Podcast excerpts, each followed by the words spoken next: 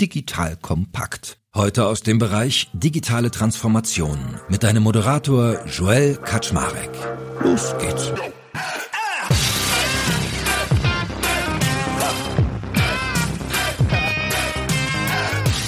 Hallo Leute, mein Name ist Jake Kaczmarek. Ich bin der Geschäftsführer von Digital Compact und heute habe ich wieder den lieben Fabian J. Fischer an meiner Seite. Und wenn Fabian von eTribes am Start ist, dann wisst ihr, sprechen wir über Digitalisierung. Denn Fabian begleitet viele Unternehmen von der Seitenlinie und geht auch mit in die Bütt rein mit seinem Team. So auch bei unserem heutigen Gast, nämlich dem lieben Stefan Borg-Greve. Der ist CDO bei Hellmann. Vielleicht habt ihr davon schon mal gehört. Das ist ein Logistikunternehmen. Werden wir gleich mehr darüber erfahren, wie man nach über 150 Jahren Firmengeschichte denn eigentlich die digitale Welt so sieht. Weil es gibt, glaube ich, ein paar echt interessante Twists und da freue ich mich schon drauf, das heute mal gemeinsam nachzuzeichnen. Also, that being said, schön, dass ihr beide da seid erstmal und moin moin. Moin moin. Moin moin. Danke für die Einladung. Ja, schön, dass du da bist, Stefan. Und machen wir ersten Wurf heute mit Fabian. Erzähl doch mal ganz kurz, Hellmann, so dein Big Picture. Warum findest du das irgendwie einen spannenden Case? Weil wir machen es ja immer so im Wechsel. Mal bringe ich jemand mit, mal du. Was ist an Hellmann irgendwie super spannend? Weil ich hatte so den Eindruck, das ist in eurem Kosmos irgendwie schon so ein Highlight-Projekt auch für dich gewesen.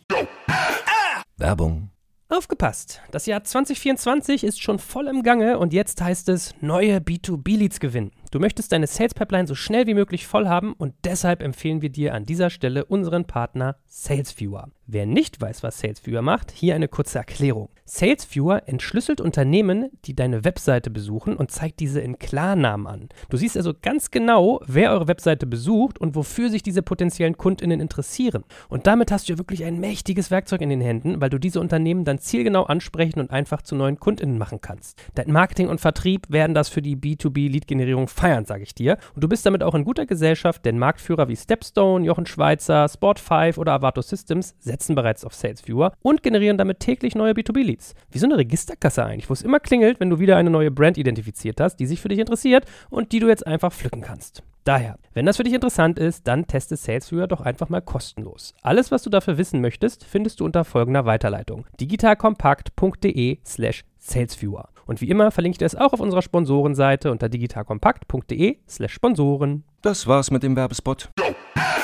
Ja, definitiv. Also erstmal ist der Kontakt zu Stefan bei ein persönliches Intro aus meinem Netzwerk entstanden. Das ist schon mal ein bisschen anders, als wenn man so kalt aufeinander trifft. Und es waren einfach von Anfang an sehr, sehr positive Gespräche. Ich glaube, wir haben uns persönlich immer sehr, sehr gut verstanden und spreche, glaube ich, auch für das Team. Dann ist es, glaube ich, eine super Ausgangssituation. Da kann Stefan gleich noch ein bisschen mehr zu erzählen. Einfach, ich glaube, die Situation war toll und wir konnten da richtig viel machen und die Bereitschaft war auch da, wirklich Dinge zu verändern und das Ganze auch sehr kundenzentriert anzugehen. Aber da wird Stefan sicherlich gleich noch ein bisschen mehr zu erzählen. Genau, gutes Stichwort. Stefan, nimm uns doch mal mit hinter die Kulissen. Vielleicht mal kurzes Big Picture auch bei dir zum Thema Hellmann. Wie steht ihr so da? Was macht euch aus? Wo seid ihr heute? Wo wart ihr vielleicht früher, worüber wir heute reden, dass wir mal die Reise ein Stück weit kennenlernen? Ja, Hellmann, ein weltweiter Logistiker, über 150 Jahre jetzt mittlerweile, haben jetzt letztes Jahr die, die 5 Milliarden Grenze geknackt. Auch von dem Umsatz her, was natürlich in den letzten zwei Jahren alles ein bisschen speziell war, bei dem, wie sich auch da im Markt die Covid-Krise entwickelt hat. Aber unsere Kernprodukte sind Luftfracht, Seefracht, Landverkehr, Kontraktlogistik, sind in vielen Industrien unterwegs, insbesondere Automotive, Fashion, Healthcare und auch auf allen Kontinenten in über oder in knapp 60 Ländern unterwegs. Americas, APEC, Europa, Middle East und das macht uns so aus und es ist so ein, so ein Grundaufriss über die Firma Hellmann. Ja, mega. Und was war so eure wesentlichste Hausaufgabe bisher im Bereich Digitalisierung, wo du dir dann auch extern ja Support reingeholt hast? Vielleicht kannst du noch mal so Vorher-Nachher-Bild geben oder vielleicht seid ihr auch noch auf dem Weg, was so der Nummer eins Task ist, wenn ihr über Digitalisierung nachdenkt? Ich glaube, fertig wird man ja nie mit der Digitalisierung. Das mal vorab. Also deswegen ist der Begriff digitale Transformation auch mal ein bisschen schwierig, weil am Ende ist es ein, ein dauerhafter Wandel. Ich denke, als wir angefangen haben, der größte Schnitt vor vier Jahren, wir kamen ja auch aus einer Restrukturierung, da waren es eigentlich drei Riesenthemen. Zum einen hatten wir viele Kernsysteme und viele Kernthemen, die wir einfach angehen mussten. Das heißt, unsere operative Plattform in den Kernprodukten zu erneuern und auch digital zu denken. Äh, da ging es im zweiten Schritt darum, auch die Customer Experience eben auf ein anderes Level zu bringen. Das war auch der Anknüpfpunkt mit eTribes und zum dritten das Thema Innovation generell, also nah am Core zum einen, aber auch zu schauen, wie kriegen wir eigentlich ja, verwandte Geschäftsmodelle, neue Geschäftsmodelle, vielleicht auch Ökosystemmodelle getrieben in der Logistik. Und wenn wir jetzt mal hier die Reise nachzeichnen, Fabian, was waren so die ersten Steps? Wie geht ihr an sowas ran, wenn jetzt ein Unternehmen auf euch zukommt? Und das ist ja sehr prototypisch, was Stefan jetzt gerade beschrieben hat. Also der Gedanke zu sagen, okay, wir müssen irgendwie die Kundenerfahrung Kundenerfahrung verbessern, wir brauchen ein digitales Kernprodukt und dann wollen wir eigentlich auch schon schielen auf Innovationen. Was wären so eure, oder waren so die ersten Steps, die ihr gemeinsam gegangen seid, sage ich mal im Sinne von Assessment und dann Umsetzung? Grundsätzlich ist es ein gutes Beispiel für eine Situation, in der das Unternehmen sehr genau weiß, was zu tun ist. Ich glaube, es war allen Beteiligten klar, was Digitalisierung für Hellmann bedeutet, wo man hin möchte, was man gerne für eine Customer Experience kreieren möchte. Ich glaube, wo wir vor allem bei geholfen haben, ist der Weg, wie kommen wir denn dahin? Also wie müssen wir uns eigentlich intern aufstellen? Wie müssen wir uns organisieren? Wie muss die Unit dafür geschaffen werden? Also wie muss diese aussehen? Was für Leute brauche ich? Wie, und wie ist das Zusammenarbeitsmodell in dieser Unit, um dahin zu kommen? Und da haben wir, glaube ich, einen wesentlichen Teil zu beigetragen. Und das ist so der Klassiker eigentlich. Alle wissen, wo es hingeht, aber sozusagen das Ganze beschleunigt dann auch zu tun, ist dann oftmals in der Theorie leichter als in der Praxis. Und hier haben wir einiges zusammen erlebt. Stefan, ich finde es ganz interessant, was äh, Fabian da erzählt, weil ich glaube, das ist für viele relevant, die jetzt auch zuhören. Wie habt ihr das denn strukturiert? Das ist ein bisschen wie Architektur. Ihr baut quasi ein Haus, dann steht das ein paar Jahre und dann baust du es um und dann musst du dir vielleicht auch nochmal über Fundamente Gedanken machen und über die Stützbalken. Vielleicht kannst du ja von daher auch nochmal uns mit an die Hand nehmen. Wie habt ihr denn die Architektur der Organisation umgebaut und vor allem vielleicht auch gar nicht so unspannend, was du da für eine Rolle als CDO drin einnimmst? Ja, also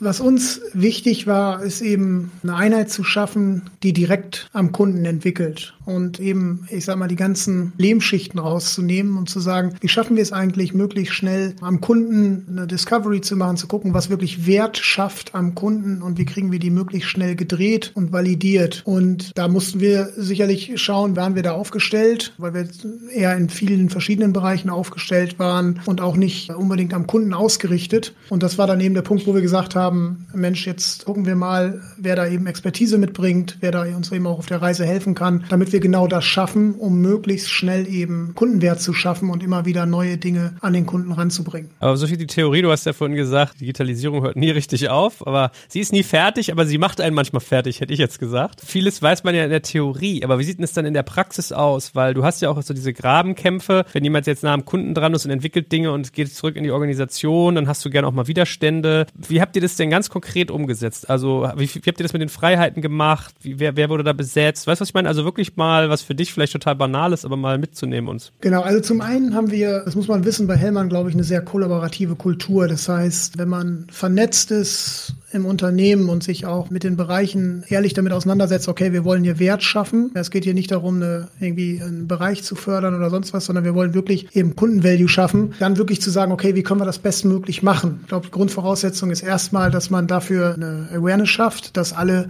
diese Reise auch mitgehen können. Ich habe als CDO zudem den Vorteil, dass ich vorher in Geschäftsbereichen gearbeitet habe, sprich auch selber mal PNL-Verantwortung hatte in den einzelnen Geschäftsbereichen und dadurch natürlich natürlich ein gutes Netzwerk habe innerhalb der Unternehmung, als auch eben mitreden kann, wenn es eben um Geschäftswert geht. Das war ein Riesenvorteil. Auf der anderen Seite natürlich ist es so, dass man, wenn man eben so eine Digitaleinheit aufbaut, viele Kenntnisse gar nicht hat. Also das fängt an bei ja, UX-Design, das geht weiter mit vielleicht den richtigen Data Analytics-Kompetenzen, ähm, als auch dieses Gesamtspielsystem. Und das war eben für uns der Punkt, wo wir gesagt haben, da brauchen wir Hilfe. Da sind wir auch ehrlich genug zu uns. Wir wissen zwar, wie wir es grundsätzlich theoretisch umstellen würden, ähm, aber jetzt wollen wir wirklich jemanden auch an die Seite, der uns eben auf der Reise hilft und sagt, Mensch, probiert es mal die, die, in die Richtung oder in die Richtung. Wobei das auch immer was ist, was man stetig weiterentwickelt. Ja, das ist auch klar. Und wie war so der Prozess, um jemanden zu finden, der euch dabei helfen kann? Also da gibt es ja mehrere Wege, die zum Ziel führen. Ja, wir haben eigentlich nach drei Dingen gesucht. Zum einen, ich sag mal, dieser Begriff Entrepreneurship, der für mich, also gerade auch aus der digitalen Erfahrung der letzten Jahre, nochmal eine ganz andere Bedeutung bekommen hat. Also wo hat man eigentlich jemanden, der wirklich versteht, wie man eben Wert schafft, immer auch wieder nach, nach Wert schnüffelt, sage ich immer, und auch weiß, wie man das Ganze dann Dankeschön ja ins Feld kriegt. Das ist das eine, weil das andere ist das Ganze auch aus einer Unternehmenssicht, weil es gibt natürlich viele, die haben mal vielleicht ein Startup skaliert oder ein Startup aufgebaut, haben dann aber nicht so die Berührungspunkte gehabt, was es eigentlich bedeutet, sowas in einer gestandenen Organisation zu machen, wo es nochmal wieder auf ganz andere Aspekte ankommt. Und auch da ist es so, dass bei, bei eTribes das vorhanden war, dass man einfach auch einige Experten hat, die eben aus Corporates gekommen sind. Einige Experten, die auch, sage ich mal, aus dem Startup und aus dem, ja, ich habe eigene Unternehmungen aufgebaut, also ein guter Mix. Und das dritte war Erfahrung in der Logistik, weil auch da ist es so, die Logistikbranche schon spezielle Dinge aufweist, wo ich sagen würde, ähm, schon wichtig, wenn man die Branche auch kennt und auch weiß, so die, die Kernthemen sind. Und dieses Dreieck an Kompetenzen war aber vorhanden, wo wir gesagt haben, das passt gut zu uns. Und das ist genau die Kompetenz, die wir brauchen, um eben unsere Digitaleinheit dann aufzustellen. Stefan, vielleicht kannst du ein bisschen mal schildern, was das intern so für Veränderungen hervorgerufen hat. Also wo gab es vielleicht Widerstände auch intern? Wo musste man vielleicht auch besonders viel kommunizieren? Und was waren so deine größten Herausforderungen bei der Umsetzung? Zuallererst ist es immer ganz wichtig, dass man mit allen Beteiligten erstmal spricht, warum man das Ganze tut. Es ist ja kein Selbstzweck, dass man einfach nur sagt, ich will eine Digitaleinheit haben, ja einfach nur, damit ich als CDO mein eigenes Ding machen kann, sondern es ging ja vor allem darum, auch wirklich zu sagen, Mensch, wie kriegen wir eigentlich eigentlich schneller Wert zum Kunden und wie können wir uns da auch differenzieren? Und ich glaube, es ist ganz, ganz wichtig, allen Beteiligten in so einem Veränderungsprozess zu erklären, warum macht man das Ganze eigentlich. Das Zweite ist, natürlich ist das verbunden damit, dass man am Ende auch eine Organisationsumstellung macht, weil eben vielleicht auch verschiedenste Bereiche eben dann Know-how beitragen müssen. Und da ist natürlich so schon so, dass man im ersten Moment immer wieder auf Widerstände trifft, weil man natürlich andere Pläne gehabt hat oder Dinge irgendwie anders umsetzen wollte. Aber ich glaube, da auch da ist es so, ähm, es ist einfach unfassbar wichtig, dass man immer wieder sagt, warum wir das tun und warum das einfach ein guter Weg ist, sich da eben zu konzentrieren in einer Einheit, ähm, damit man eben nicht diese ganzen Bereichsbarrieren hat, sondern wirklich auch durchsetzen kann. Plus, natürlich ist es so, dass dieses Eingeständnis auch zu sagen, Mensch, wir haben zwar in der Vergangenheit schon ja, digitale Portale gebaut, ähm, aber wir haben vielleicht nicht alle Kenntnisse, die es braucht, um das wirklich ja sowohl effektiv als auch effizient zu machen, also auf den richtigen Themen zu sitzen und die auch schnell umsetzen zu können, das ist sicherlich auch was, was reifen muss über die Zeit, was vielleicht nicht immer sofort da ist. Auch für mich, weil ich ja auch schon länger in der Firma bin, auch da das Eingeständnis zu haben, zu sagen, Mensch, da sind wir aber noch nicht da, wo wir hin können. Wir müssen uns immer wieder auch orientieren am Markt. Was können andere und wie können wir uns eigentlich verbessern? Ich glaube, das ist auch immer so ein Eingeständnis, was erstmal schwierig ist, aber wenn es einmal da ist, glaube ich immer eine gute Grundlage, wenn alle die Einsicht haben, wir können da noch ein Stück drauflegen und wir können das verändern. Und gerade bei der Kommunikation, die du angesprochen hast, wie habt ihr kommuniziert? Also immer das Gleiche an alle oder auch sozusagen sehr differenziert? Was waren da so vielleicht Key Takeaways für unsere Zuhörer?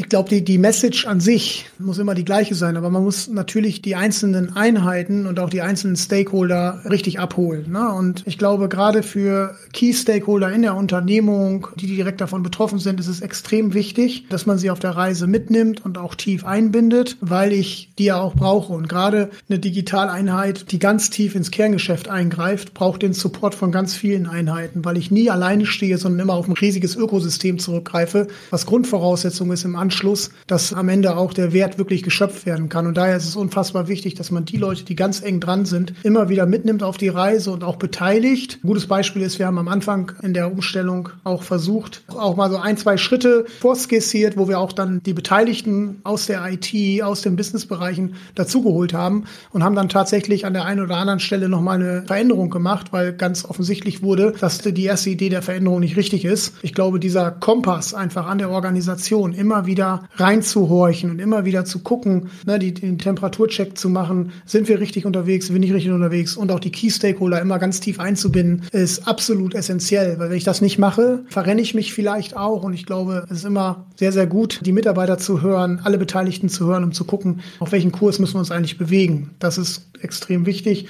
Es gibt natürlich auch Einheiten, die jetzt weniger davon berührt sind, die man informiert hält, wo man jetzt nicht äh, ganz so tiefe Kommunikation betreibt. Aber ganz wichtig ist es die die, Kernmannschaft, die davon betroffen ist und die, Kern, die Key Stakeholder auch dementsprechend immer wieder mitzunehmen auf der Reise. Spannend wäre ja auch, euer Toolset mal kennenzulernen, mit dem ihr da gearbeitet habt. Also was für Tools habt ihr so eingesetzt? Wie seid ihr vielleicht auch so von, der, von den Prozessmechaniken hervorgegangen? Also Tools einerseits mal im Sinne von Software, aber natürlich auch eher im Sinne von Steuerung einer Organisation. Also wir haben von Anfang an auch auf Agilität gesetzt und vor allen Dingen auch ganz wichtig bei Agilität, weil viele das ja auch einfach nutzen oder einfach nur einsetzen als Methodik. Für uns Agilität ist vor allem das Mindset, also wirklich zu sagen, ja, bei diesen komplexen Themen, wir schauen erstmal, dass wir uns ein Ziel setzen, dass wir eine Werthypothese hinstellen und der dann auch nachjagen. Aber wir gucken auch immer wieder auf der Reise, ob wir immer noch auf dem richtigen Kurs sind oder ob wir nach links und rechts uns äh, bewegen müssen, weil wir eben vielleicht eine neue Erkenntnis gewonnen haben auf der Reise. Also Agilität war für uns Grundvoraussetzung und glaube ich auch bis heute eins der wichtigsten Dinge, die wir durch diese Umstellung im Operating Operating-Modell auch mitgenommen haben, da eben auf Agilität zu setzen. Das zum einen ganz wichtig. Ich glaube generell die Ausrichtung am Kunden, dass man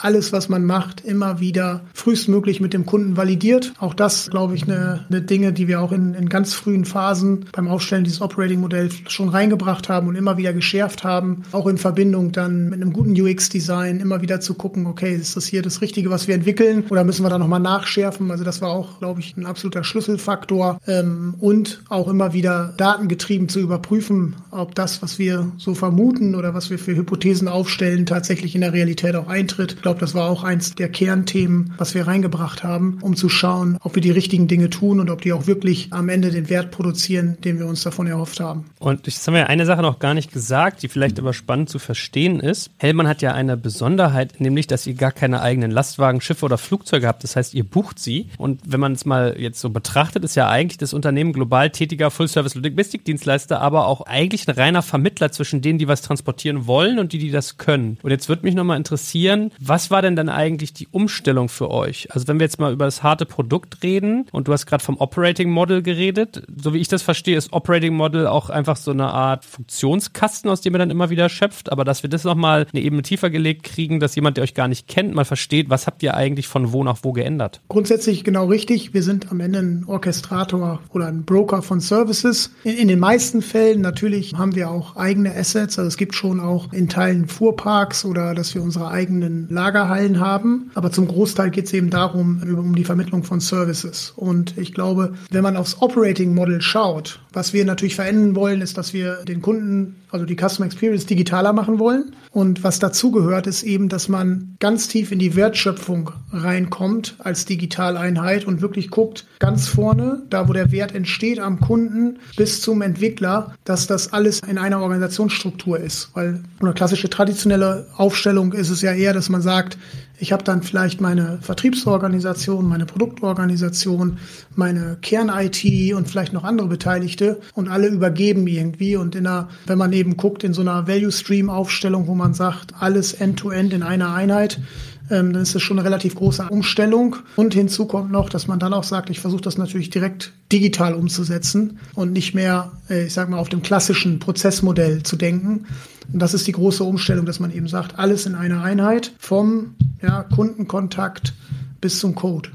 Okay, cool, verstanden durchaus auch echt ein gar nicht mal so unkomplexes Vorhaben, weil halt lange tradierte Firma, viele Abteilungen, international, komplex und dann quasi auf diesen Ebene das alles zu steuern. Wenn du das jetzt mal nochmal Revue passieren lässt, diesen Gedanken der Digitaleinheit, kannst du nochmal, also sagen, wann habt ihr die eigentlich gegründet? Vielleicht auch den Aufbau nochmal skizzieren und dann aber auch mal den Erfahrungsschatz damit. Also war das genau das richtige Werkzeug oder hättest du im Nachhinein was anders gemacht? Also Digitaleinheit haben wir gegründet in 2019. Haben wir gesagt, wir splitten sozusagen Kern-IT und und digital in zwei Bereiche, um eben zum einen ja die Themen in der Kern-IT zu treiben, aber auch eben durch das Digitale nochmal hervorzuheben, dass es uns ganz klar darum geht, eben die digitale Transformation der Firma nach vorne zu schieben. Und also der Aufbau der Digitaleinheit für Customer Experience, also die Digital Customer Experience Einheit. Das ist eine Einheit, wo wir die neuen Kompetenzen auch gebündelt haben. Also da geht es darum eben, dass man äh, ja, Product Owner, UX Design, Data Analytics, ja, Backend, Frontend Development, also alles gebündelt, sowohl die Logistikexpertise als auch die digitale Expertise, um dann eben end-to-end -end wirklich alle Kenntnisse in einer Einheit zusammenzutragen und auch autonom zu sein, weil ich glaube, das ist mit das Wichtigste und auch eine der wichtigsten Erkenntnisse, dass ich eben ein Team habe, was komplett eigenständig Dinge umsetzen kann, weil wenn ich da immer wieder nach links und rechts und immer wieder in die Abhängigkeit komme, dann wird es eben langsam. Und ich glaube, das hat sich auch sehr bewährt. Ähm, jetzt so im Rückblick, wenn man so schaut, was kann man noch verbessern? Ich glaube, dass bei den Dingen, wo wir rein digital etwas machen, da klappt schon sehr gut. Aber es gibt halt auch Themen, wo heute die Customer Experience eben, ich sag mal, wie so ein Omnichannel auch noch immer aus, aus vielen analogen Teilen sich zusammensteckt. Und auch da können wir noch einen Schritt weiter gehen und auch diese Einheiten so miteinander verbinden, dass man eben ganzheitlich in Experience denkt und nicht sagt, okay, ich habe die digitale Welt und die analoge Welt, sondern bring das zusammen. Spannend. Und wenn du jetzt mal wieder Revue passieren lässt, äh, wir dürfen ja mal über Sachen reden, die jetzt nicht so angenehm liefen. Was würdest du sagen, hat euch die meisten Schwierigkeiten in dem ganzen Prozess bereitet? Die größte Schwierigkeit ist natürlich in diese, ich sag mal, diese ganz andere Denker auch reinzukommen. Ne? Also das, äh, jetzt ist es ja so, dass in Unternehmen, die gewachsen sind, man häufig in einem relativ gesetzten Geschäftsmodell unterwegs ist. Und in einem relativ gesetzten Geschäftsmodell holt man im Normalfall eher, sag ich mal, die Nagelfeile raus und versucht eben das Bestehende ein bisschen besser zu machen. Und in diesem Fall geht es ja eben um digitale Transformation und da brauche ich halt eher, sage ich mal, den, den Entrepreneur und den Schaufelbagger, um Dinge eben ganz anders zu tun. Und ich glaube, das war eins der Kernthemen, die wir lernen mussten. Wie bringe ich so ein bisschen diesen Entrepreneur zurück ins Unternehmen und nicht nur denjenigen, der jetzt sagt, ich mache das, was da ist, ein bisschen besser. Ich glaube, das ist eins so der Kernthemen eben generell, glaube ich, für Traditionsunternehmen oder für, für Unternehmen, die schon lange am Markt sind, zu verstehen, dass dass man heute eben wieder viel, viel mehr diesen Entrepreneur zurückholen muss und immer wieder schauen muss, wie kann ich jetzt noch wieder Wert schaffen. Ja? Und das ist, glaube ich, das, was uns auf jeden Fall schwer gefallen ist, auch wirklich ganz immer wieder diesen Wert zu hinterfragen und so zu arbeiten. Darüber hinaus natürlich auch diese ganzen neuen Disziplinen reinzubringen und auch ein Verständnis dafür zu schaffen, äh, ganz anders zu arbeiten, weil auch diese Kultur, dass man sagt, ich mache Fehler und das ist völlig okay, Fehler zu machen, weil sie gehören zum Lernprozess, damit ich am Ende wirklich verstehe, was Wert schafft, ist natürlich auch was, was reifen muss über die Zeit, weil man das nicht gewohnt ist, sondern eher lange Pläne macht, denen hinterherjagt und dann irgendwann spät rauskommt. Und dieses frühe,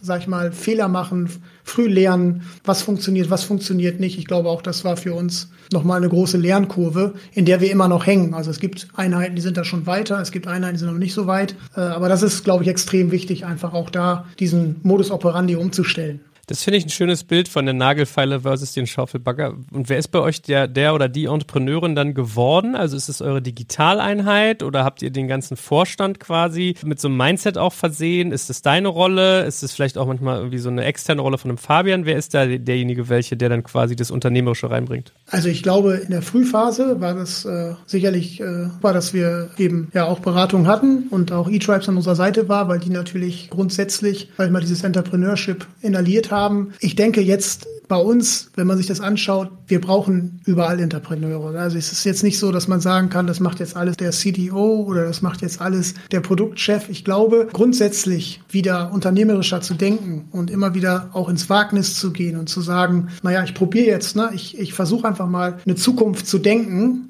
und dieser Hypothese renne ich hinterher. Und äh, ich habe auch, ja, ich habe auch sozusagen die Eier in der Hose, dann zu sagen, naja, das war es jetzt nicht und ich gehe doch nochmal nach links und rechts. Ich glaube, das ist das, was man einfach in alle Unternehmensbereiche wieder verankern muss. Weil es eben nicht darum geht, ein bestehendes Geschäftsmodell einfach nur zu schleifen, auch sicherlich in einigen Teilen, aber vor allem auch darin, wenn man guckt, was jetzt gerade alles passiert und mit der ganzen Dynamik, die äh, auch in der Logistik ist, dass man eben immer wieder sagt, okay, was ist denn das nächste und wo geht's jetzt da wieder hin und immer wieder eben dieses Denken, wo könnte Wert drin sein, sein, wie kann ich das validieren und wie schaffe ich es dann am Ende, das auch zu skalieren. Ich glaube, das ist die Kerneigenschaft, die Unternehmen zurückbringen müssen, um in der Zukunft erfolgreich sein. Und lange Antwort, am Ende, glaube ich, muss es in alle Geschäftseinheiten integriert werden. Wer die Rolle macht, ist am Ende egal, solange jemand die Rolle innehat und damit auch vorangeht. Und ich glaube, wenn man das verankert hat, hat man schon einen großen Teil gewonnen. Was wir bei unseren Kunden immer erleben, ist, dass man dafür ja unbedingt die Rückendeckung vom Vorstand braucht, um das auch wirklich langfristig umsetzen zu können. Und nun weiß ich ja, dass, dass du ja immer eine sehr starke Rolle einnimmst und eingenommen hast, Dinge sozusagen wirklich voranzutreiben. Wie hast du es denn geschafft, ähm, immer alle abzuholen, dass sozusagen da dauerhaft in eine Richtung agiert wurde? Ja, wie schafft man das? Also ich am, am, am wichtigsten ist immer, dass man, ähm, glaube ich, authentisch für das steht, was man da macht, dass man einfach sagt, okay, ich glaube, das ist hier der richtige Weg, ähm, das zu tun, weil häufig hat man ja eine Aufgabe, die ist nicht ganz einfach. Meistens sind viele in Unternehmungen anders sozialisiert, haben in anderen Arbeitsweisen Erfolg gehabt und jetzt kommt man mit dem Neuen und für das Neue gibt es nicht so wahnsinnig viele Narrative, dass man sagen kann, guck mal, da ist das Narrativ, das einfach nur so machen und dann läuft's, sondern ich glaube, da gehört viel Überzeugungskraft rein, dass man immer wieder ja auch erklärt, warum man etwas tut, was man glaubt, was dabei auch am Ende entstehen kann und dass man einfach auch ein Grundvertrauen hat. Und das haben wir, glaube ich, bei Hellmann sehr gut verankert. Ein Grundvertrauen hat auch im Vorstand, dass wir da in die richtige Richtung marschieren. Ne? Also ich glaube, man kann den Weg aufzeigen, man kann immer wieder auch prüfen, warum man das tut immer wieder sagen, das ist der Wert, der dahinter steht. Und am Ende ist es aber immer auch ein, ein Stück Grundvertrauen, was man einfach braucht, dass man so einen Weg auch gehen darf, dass man auf dem Weg auch Fehler machen darf und immer wieder auch ja, authentisch erklären kann, warum das gerade passiert ist und wie wir das beim nächsten Mal besser machen. Ich glaube, da gibt es keine Faustformel, sondern am Ende ist es ein Stück weit, wie viel Überzeugungskraft hat man eben einen neuen Weg zu gehen und wie viel Vertrauen hat man auch, dass man diesen Weg gehen darf. Jetzt würde ich mit dir gerne noch Folgendes machen, Stefan, oder wir beide. Wir haben uns angewöhnt, der liebe Fabian und ich, dass wir am Ende immer so eine Art schnellen Fragenhagel stellen. Also die Idee ist, äh, du kriegst jetzt fünf Fragen und du sollst möglichst ohne viel nachzudenken intuitiv und spontan antworten, weil das ist ja meistens, was so spontan kommt aus dem Bauchgefühl raus, das Wahre. Und wir machen mal einen Wechsel und ich würde mal den Anfang machen. Was hättest du gerne schon am Anfang deiner Transformationsreise gewusst? Am Anfang habe ich auch viel über Technologien nachgedacht und ich glaube, am Ende ist die Transformationsreise zu 95 Prozent Mensch und wie wir miteinander arbeiten, interagieren und kollaborieren. Und wenn ich das am Anfang gewusst hätte, ich da vielleicht noch mehr Augenmerk drauf gelegt. Es war so eine Erfahrung, die ja relativ schnell aber über die Zeit gekommen ist.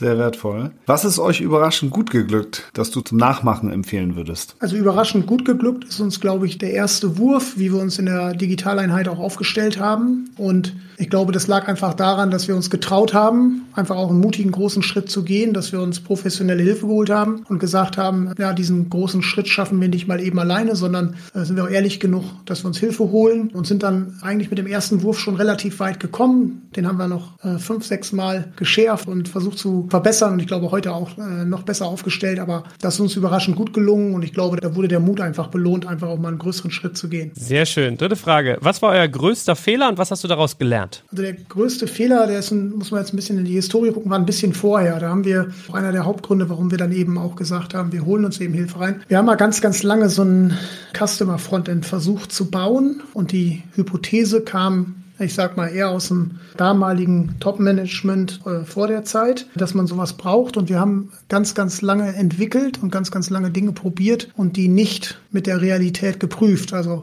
es war ganz lange eigentlich ein, ein Trockenschwimmen, bevor man wirklich dann ins kühle Nass gesprungen ist und geguckt hat, ob dieses Modell wirklich trägt. Und ich glaube, da haben wir eine Menge Schweiß reingesteckt, da haben wir eine Menge Geld reingesteckt und am Ende festgestellt, dass das, was wir produzieren, eigentlich gar nicht gefragt ist oder gar nicht funktionieren kann in dem Modell, wie wir es aufgestellt haben. Und das war eins der Key Learnings, zu sagen, so schnell wie möglich ins kühle Nass, so schnell wie möglich raus, so schnell wie möglich die Realität prüfen lassen, ob das, was man tut, wirklich einen Wert hat. Transformation bedeutet immer auch Kommunikation. Was war hier dein Geheimrezept? Ich glaube, immer transparent sein, immer möglichst gut zu erklären, warum man Dinge tut und warum man glaubt, dass das der richtige Weg ist. Und ich glaube auch ehrlich genug sein, ja, immer wieder hinzuhören und zu sagen, hey, das ist ein gutes Feedback, ist ein valides Feedback und wir korrigieren den Kurs auch kontinuierlich, wenn wir eine bessere Erkenntnis haben. Ich glaube, das ist das, was am Ende Vertrauen schafft, dass man nicht einfach irgendeiner Idee hinterherrennt und sagt, da bleibe ich bei, weil das habe ich irgendwann mal gesagt, sondern zu sagen, hey, wir gehen den Schritt und das ist der momentane Stand des Irrtums, warum wir glauben, dass es richtig ist. Und wenn man eben eine neue Erkenntnis hat, dann eben auch die Kurskorrektur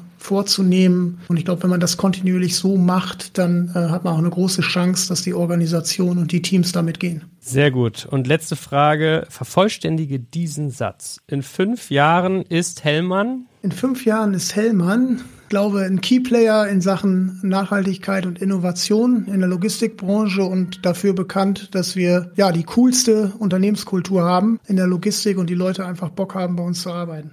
Sehr gut, Stefan. Äh, da bin ich ja mal, irgendwie habe ich das Feeling, es könnte euch auch gelingen. Ich, ich fand es ganz charmant, irgendwie so ein, so ein Video von euch gesehen auf der Webseite von eTribes, so eine Art äh, Case Study. Und ich, mir ist einer echt hängen geblieben, den muss ich immer erwähnen, der hat so einen Schnurrbart gehabt und war so voll tätowiert. Also das fand ich ja so ein bisschen lässig, dass ihr da wirklich auf allen Ebenen unterwegs seid. Einfach auch irgendwie vielfältig und irgendwie, ja, auch mal ein bisschen schrill. So, äh, entspricht das der Realität? Ja, absolut. Also ich glaube, wir, ähm, wir haben es das gerade wieder erlebt, wir waren gerade auf einer, einer großen Messe in München, Transportlogistik und ich glaube, jeder, der der, Hellmann erlebt hat auf dem Stand, der weiß, dass wir anders sind. Der weiß, dass wir eine, eine sehr kollaborative Kultur haben. Wir haben auch gerade extrem daran gearbeitet, haben jetzt, äh, sag ich mal, unsere Kultur auch nochmal geschärft und auf die Probleme der Zukunft ausgerichtet. Und ich glaube, wer uns erfährt, erlebt, dass wir anders sind. Und wie gesagt, ich glaube, dass wir definitiv auch den Nerv vieler treffen, weil wir eben diese Nische bedienen zwischen einer unternehmergeführten Familiencompany, die, die schon sehr lange am Markt ist und eine Verlässlichkeit hat und gleichzeitig eben dieses Neue, was man sonst vielleicht eher aus Startups aus anderen Bereichen kennt, auch mitbringen. Und ich glaube, diese Mix ist für viele einfach eine tolle Nische, ein toller USP und äh, diese Kultur wollen wir weiter treiben und ich glaube, dafür stehen wir auch und da glaube ich auch, dass wir da viel zu bieten haben. Für viele, die eben Bock haben, genau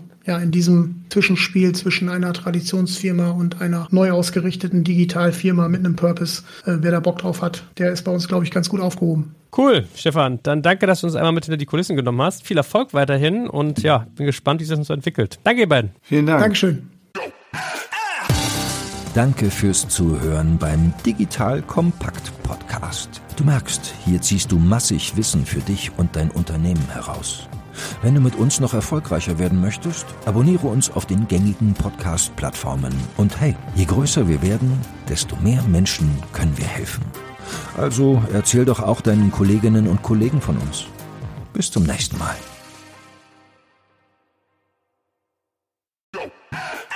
Ihr Lieben, hier ist Joel von Digital Kompakt und heute möchte ich euch unseren Partner BWI vorstellen. Die BWI ist eines der größten IT-Service-Unternehmen in Deutschland und unterstützt die Bundeswehr bei ihrer Digitalisierung. Eine wichtige Aufgabe dabei ist die Einführung von Innovationen in der Truppe, aber das Unternehmen leistet noch viel mehr und bietet ein breites Aufgabenspektrum von Beratung über Realisierung bis zum Betrieb. Jetzt mal Hand aufs Herz, wenn du einen Job im Technologiebereich suchst, wirklich was bewegen und vor allem spannende Inhalte vorfinden möchtest, dann bist du hier genau richtig aufgehoben. Denn die BWI arbeitet an vielen spannenden und herausfordernden Projekten, wie beispielsweise der Digitalisierung der Gesundheitsversorgung der Bundeswehr und treibt Innovationen voran. Sie bietet das Beste aus zwei Welten. Sie ist eine hundertprozentige Bundesgesellschaft in der Rechtsform einer GmbH und bietet damit eine hohe berufliche Sicherheit, kann aber gleichzeitig extrem flexibel agieren.